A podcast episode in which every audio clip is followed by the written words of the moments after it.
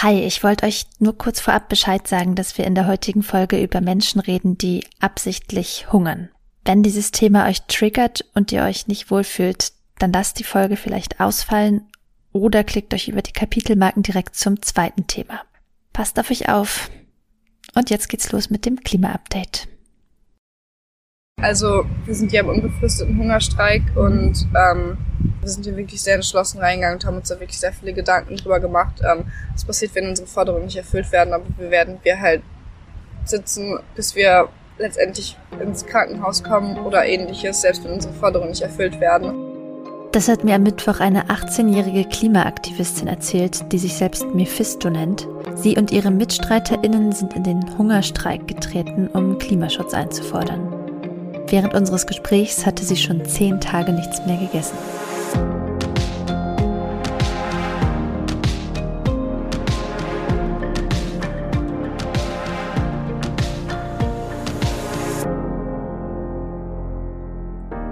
Ihr hört das Klima-Update, den Nachrichtenpodcast von Klimareporter, aktuell in Zusammenarbeit mit der Taz. Mein Name ist Susanne Schwarz. Ich bin Redakteurin sowohl bei Klimareporter als auch bei der Taz und ich spreche heute mit meiner Klimareporter-Kollegin Sandra Kirchner. Hallo. Hi. Wir sprechen halt wie immer über die drei wichtigsten Klimathemen der Woche. Und da sind ja oft ernste Themen dabei, aber heute hat das nochmal eine etwas, naja, andere Qualität. Und zwar sind sieben KlimaaktivistInnen im Berliner Regierungsviertel in den Hungerstreik getreten und haben tatsächlich Stand Donnerstagnachmittag elf Tage lang nichts gegessen. Darüber und auch über die Proteste rund um die Automesse IAA reden wir als erstes. Dann kommen wir zu einem Gerichtsurteil, das zu einem ernsthaften Problem für CDU-Kanzlerkandidat Armin Laschet werden könnte. Demnach war die Räumung des von KlimaaktivistInnen besetzten Hambacher Forsts im rheinischen Kohlerevier vor drei Jahren nämlich rechtswidrig. Und als drittes reden wir nochmal über die nahende Weltklimakonferenz in Glasgow. 1500 Klima-NGOs fordern, dass die nicht stattfinden soll. Warum? Das gucken wir uns gleich an. Aber erst einmal geht's zum ersten Thema. Genau. Hungerstreik für das Klima. Ich war da am Mittwoch kurz zu Besuch vor Ort. Ähm, das sind sieben AktivistInnen, die da dabei sind und die haben ja wortwörtlich am Rande des Regierungsviertels in Berlin ihre Zelte aufgeschlagen. Am Mittwoch war Tag 10 des Hungerns und essen wollen sie erst wieder, wenn ihre zwei Forderungen erfüllt sind, ähm, nämlich ein Gespräch mit den KanzlerkandidatInnen und das Versprechen von denen, dass sie im Falle ihrer Wahl einen Bürgerinnenrat fürs Klima einrichten. Ja, interessant, dass Sie ausgerechnet das fordern und nicht irgendetwas, das auf jeden Fall Emissionen einspart. Also zum Beispiel Kohleausstieg auf 2030 vorziehen oder sowas ähnliches. Bei einem Bürgerinnenrat ist ja von vornherein gar nicht klar, was da überhaupt rauskommt, obwohl man natürlich sagen muss, die Erfahrungen aus anderen Ländern und auch aus dem zivilgesellschaftlich organisierten Format in Deutschland zeigen ja, dass da in der Regel deutlich progressivere Ergebnisse mhm. rauskommen äh, als bei den Regierungen, obwohl die Mitglieder per Los bestimmt werden. Das Problem ist ja eher, dass die Parlamente gar nicht zur Umsetzung dieser Vorschläge verpflichtet sind und das eben auch meistens nicht tun oder nur in stark verwässerter Form, wie gerade in Frankreich. Mhm, ja, ich habe da auch drüber nachgedacht und in einer Hinsicht ist es auf jeden Fall strategisch clever, denn es kam natürlich schnell der Kritikpunkt auf, der Hungerstreik ist sozusagen moralische Erpressung und damit antidemokratisch. Aber eigentlich ist es bei dieser Forderung echt unzulässig, denn die zeigt ja, sie wollen gerade nicht diktieren, was passiert, sondern eben ganz viele unterschiedliche Bürgerinnen diskutieren und zu guten Ergebnissen kommen lassen. Also die wollen eher beweisen, dass dieses Argument die BürgerInnen sind nicht bereit für Klimaschutz und deswegen müssen wir das ganz langsam machen, ähm, dass das nicht zieht. Aber ich habe das natürlich auch gefragt und Mephisto, die wir im Intro auch schon kurz gehört haben aus unserem Gespräch, die sagt, sie wollten eben ja realistische Forderungen aufstellen, also etwas, das die drei AdressatInnen, also Armin Laschet, Olaf Scholz und Annalena Baerbock auch sofort alleine einrichten könnten. Aber die haben sich noch nicht gemeldet, oder? Also zumindest zu den Forderungen. Annalena Baerbock hat immerhin angerufen, was sowohl die AktivistInnen als auch Baerbocks SprecherInnen bestätigen. Ähm, aber sie hat die Gruppe vor allen Dingen gebeten, den Hungerstreik abzubrechen. Und die beiden Männer haben noch gar nicht reagiert, oder? Nee, soweit ich weiß nicht. Ähm, auf meine Anfrage dazu haben sie jedenfalls auch noch nicht geantwortet. Wie geht es denn der Mephisto, mit der du gesprochen hast? Ja, das ist jetzt auch schon wieder fast zwei Tage her. Ähm, am Mittwoch sagte sie eher nicht gut. Also sie hat Schmerzen an den Beinen und war ganz müde und wie sie selbst sagte, ich habe es jetzt nicht so gemerkt, unausgeglichen. Also sie meinte, sie würde am liebsten eigentlich die ganze Zeit im Zelt liegen, aber das geht natürlich nicht, weil dann ein mhm. zu starker Muskelschwund einsetzt. Die ist übrigens erst 18. Alle sieben sind sehr jung, zwischen 18 und 27. Ich habe auch gerade noch mal in deren Camp angerufen und es ist so, dass seitdem zwei Personen in Notfallbehandlung mussten und eine hat sich durch ihren dramatischen gesundheitlichen Zustand äh, auch entschieden, den Hungerstreik abzubrechen. Eins muss man vielleicht auch noch dazu sagen, vom Mitmachen raten sie ganz ausdrücklich ab. Also die sieben sind in medizinischer Betreuung, haben sich vorbereitet und trainiert. Aber gut, das ist natürlich trotzdem wahnsinnig gefährlich. Im Intro haben wir schon gehört, die wissen, dass sie möglicherweise im Krankenhaus landen.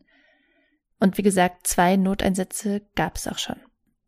Das nimmt schon mit, oder? Mhm. Also, dass Leute so verzweifelt von der politischen Lage sind, dass sie das Gefühl haben, es hilft nichts anderes mehr als demonstratives Hungern, also nach Jahren der Demos, Blockaden und so weiter. Und unabhängig, ob man das Mittel Hungerstreik zur Erlangung dieser zwei Forderungen jetzt sinnvoll findet oder nicht, geht es nahe, wenn sich Aktivistinnen für diese Protestform entscheiden. Ja, absolut. Und solche Aktionen, also Demos und Blockaden, gibt es übrigens diese Woche auch in München, und zwar wegen der Automesse IAA, die dort diese Woche stattfindet. Ja, unser Taz-Kollege Malte Kreuzfeld war Anfang der Woche vor Ort und hat sich mal umgeguckt, ob diese Messe ja sozusagen die höchsten Feiertage der Autonation äh, ja, sich verändert haben, wo die Klimakrise ja doch stärker im öffentlichen Bewusstsein ist. Und äh, ja, was er da vorgefunden hat, das könnt ihr in seiner Reportage auf taz.de nachlesen. Die verlinken wir euch auch mal in den Show Notes. In Kürze erfindet, dass das Gelände wirklich kaum wiederzuerkennen ist. Also zumindest Verbrennungsmotoren gibt es nur noch auf den absoluten Nebenschauplätzen. Aber das sehen nicht alle so. Jedenfalls finden dort äh, auch große Protestaktionen statt, seit die Messe eröffnet wurde am Dienstag. Greenpeace hat am Eingang der Messe protestiert. Andere AktivistInnen hatten sich rund um München von Autobahnbrücken abgeseilt und äh, ja, die Autobahn Richtung München blockiert. Neun Menschen sind jetzt in Präventionshaft, weil HaftrichterInnen eine Wiederholung befürchten und ähm, ja, der Vorfall als gefährlicher Eingriff in den Straßenverkehr klassifiziert wird. Für Samstag haben verschiedene NGOs dann auch noch eine Demo für nachhaltige Mobilität in der Münchner Innenstadt angekündigt. Ja, wir bleiben auch beim zweiten Thema, bei Protesten. Allerdings geht es nicht um aktuelle, sondern um welche, die drei Jahre zurückliegen. Und zwar um die Besetzung des Hambacher Forsts im Kohlerevier in Nordrhein-Westfalen die 2018 unter massivem Polizeiaufgebot geräumt wurde. Der Hambi war damals in Gefahr, abgebaggert zu werden, damit der Tagebau Hambach weiter wachsen kann. Und das Verwaltungsgericht Köln hat diese Woche entschieden, diese Räumung war rechtswidrig. Für Aktivistinnen dürfte das eine, naja, späte Bestätigung sein, denn eigentlich war allen klar, die sich mit diesen Protesten im Hambacher Forst beschäftigt haben, der Grund für die Räumung war vorgeschoben, aber lass uns das Ganze mal einordnen.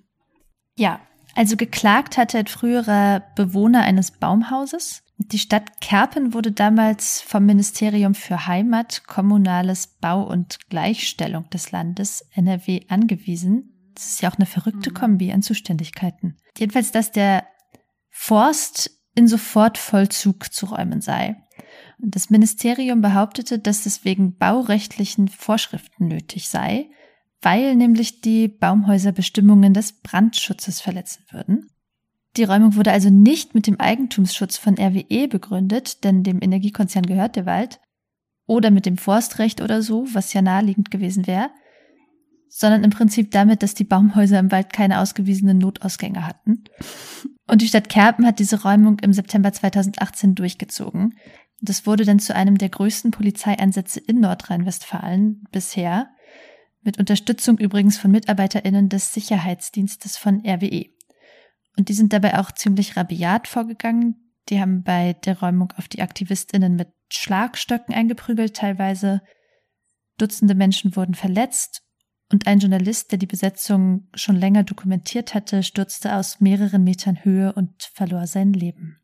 Ja, die Ereignisse damals waren sehr tragisch. Das hat auch viele Aktivistinnen mitgenommen und sie bekamen aber auch viel Unterstützung und Zuspruch aus großen Teilen der Bevölkerung. Da reisten dann zum Beispiel GrundschullehrerInnen und ZahnärztInnen mit ihren kleinen Kindern zu Solidemos mit BaumbesetzerInnen an. Und jetzt sagt das Gericht, die Aktion, also diese Räumung, war illegal. Und vor allem sei bei der Weisung des Ministeriums erkennbar, dass es letztlich um die Entfernung der BraunkohlegegnerInnen aus dem Hambacher Forst ging und nicht um Brandschutz. Das sei nur vorgeschoben, sagt das Gericht. Und das ist natürlich brisant, weil es auf die schwarz-gelbe Regierung von NRW zurückfällt, die die Räumung ja durchgedrückt hat. Das trifft jetzt ganz besonders den Kanzlerkandidaten und der aktuellen Ministerpräsidenten von NRW, Armin Laschet, sowie seinen Innenminister Herbert Reul und die Bauministerin Ina Scharrenbach, alle drei von der CDU. Die haben die Räumung des Waldes gemeinsam vorangetrieben. OppositionspolitikerInnen in NRW fordern jetzt, dass sich die genannten Personen erklären sollen. Und es gibt sogar Rücktrittsforderungen, also vor allem von KlimaaktivistInnen. Das könnte besonders für Armin Laschet eben vom Zeitpunkt her kaum ungünstiger kommen, wo in zwei Wochen Bundestagswahlen sind. Und wir kommen zu unserem dritten Thema, die Weltklimakonferenz. Die soll ja Anfang November in Glasgow stattfinden und das Climate Action Network, zu dem sich weltweit 1500 Klimaschutzorganisationen zusammengeschlossen haben, das sagt jetzt, nee, bitte nochmal verschieben. Es sei offensichtlich, dass eine sichere, inklusive und gerechte Klimakonferenz unmöglich ist. Und es geht natürlich um Corona. Genau, deshalb wurde der Gipfel ja schon um ein Jahr verschoben, aber die Pandemie ist bekanntermaßen nicht vorbei. Und äh, das gilt eben besonders in den armen Ländern, denn da gibt's ja oft wenig bis keine Impfungen. Das bedeutet, dass wohl viele Menschen aus diesen Ländern nicht kommen können. Da geht's einerseits um die Regierungsverhandlerinnen, aber auch um die zivilgesellschaftlichen Beobachterinnen, also die NGOs und auch um Journalistinnen. Wir haben hier im Podcast da auch schon mal drüber gesprochen. Großbritannien hat als Gastgeber eigentlich angeboten, alle registrierten Teilnehmerinnen zu impfen. Aber dieser Prozess scheint nur schleppend anzulaufen. Viele haben noch nicht mal Termine. Das heißt, es wird langsam knapp, vor allem bei zweistufigen Impfungen. Ja, genau. Auch weil Großbritannien eben strenge Einreisebestimmungen für Länder hat, in denen es viele Corona-Fälle gibt. Mhm. Diese stehen auf einer sogenannten roten Liste. Und auf dieser Liste stehen in erster Linie Länder des globalen Südens, ähm, wer sich in zehn Tagen vor der Einreise nach Großbritannien in so einem Land aufgehalten hat, der muss bei Ankunft für zehn Tage in ein Quarantänehotel. Solche Quarantänefristen mögen sinnvoll sein, vor allem vor der Klimakonferenz, wo halt irgendwie Zehntausende Leute in einem Klimakonferenzzentrum herumlaufen. Aber das macht es eben armen Ländern noch schwerer zu kommen. Genau, also die britische Regierung hat jetzt schon gesagt, okay, wir bezahlen das immerhin. Äh, und Geimpfte müssen nur fünf Tage ins Quarantänehotel. Aber trotzdem herrscht eben die Sorge, dass vor allem aus der Zivilgesellschaft und von den Medien wenige kommen können. Ähm, vor allem sind die Preise in Glasgow mittlerweile halt astronomisch hoch, also für Unterkünfte. Und viele Leute haben einfach noch nicht gebucht, weil die ganze Zeit nicht sicher war und teilweise nach wie vor ist, ob sie geimpft werden und kommen können oder halt nicht. Das ist also doch auch wieder eine Kostenfrage. Ja, also die NGOs wollen die COP deshalb verschieben, damit es nicht so ein starkes Nord-Süd-Ungleichgewicht gibt. Und interessanterweise sehen das die Regierungen und Diplomatinnen aus dem globalen Süden nicht zwangsläufig so. Zum Beispiel hat der Chef der Verhandlungsgruppe der kleinen Inselstaaten, Aubrey Weapon, der hat sich erst kürzlich beschwert, dass die Quarantänehotels zu teuer seien. Aber nachdem dieser Punkt ja jetzt geklärt ist, ähm, sagt er, die Themen, die anstehen, sind zu dringlich. Wir können uns das nicht leisten, die Verhandlungen noch weiter rauszuschieben. Ja, das ist eigentlich auch so. Allerdings sind es auch gerade Themen, die den globalen Süden direkt betreffen, also wo es besonders ungünstig ist, wenn der da unterrepräsentiert ist. Also zum Beispiel zeichnet sich als wichtiges Thema ab, wie geht's weiter mit der Klimafinanzierung?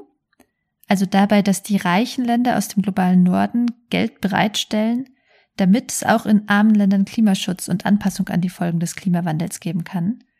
Von 2020 bis 2025 haben die Industrieländer da 100 Milliarden Euro pro Jahr versprochen. Die sind bisher übrigens nicht zusammengekommen. Aber jetzt rückt 2025 auch näher, vor allem wenn man sich das Tempo dieser Klimagipfel anguckt. Also was nach 2025 passiert, das muss jetzt auf den Verhandlungstisch. Und kommt es wahrscheinlich auch? Also zumindest aktuell hat die britische Regierung die Forderungen der NGOs abgelehnt und das äh, UN-Klimasekretariat, das ja im Zweifelsfall eine Entscheidung treffen müsste, das postet halt noch ständig neue Informationen für Teilnehmerinnen und so weiter. Mit dieser Folge sind wir quasi am Ende angelangt und falls ihr uns nicht verpassen wollt, ja, dann abonniert uns doch in einer Podcast-App eurer Wahl und über eine Bewertung freuen wir uns natürlich auch. Und wenn ihr Themen oder Feedback habt, dann schreibt uns gern an klima-update at klimareporter.de. An dieser Stelle danken wir noch den SpenderInnen, die das Klima-Update diese Woche unterstützt haben. Das waren Tamara Metranski und Ines Povajai. Wir wünschen dir alles Gute zum Geburtstag, denn die Spende ist ein Geburtstagsgeschenk von Boris. Vielen Dank und ein schönes Wochenende. Ja, macht's gut und wir hören uns nächste Woche wieder. Bis dann. Ciao.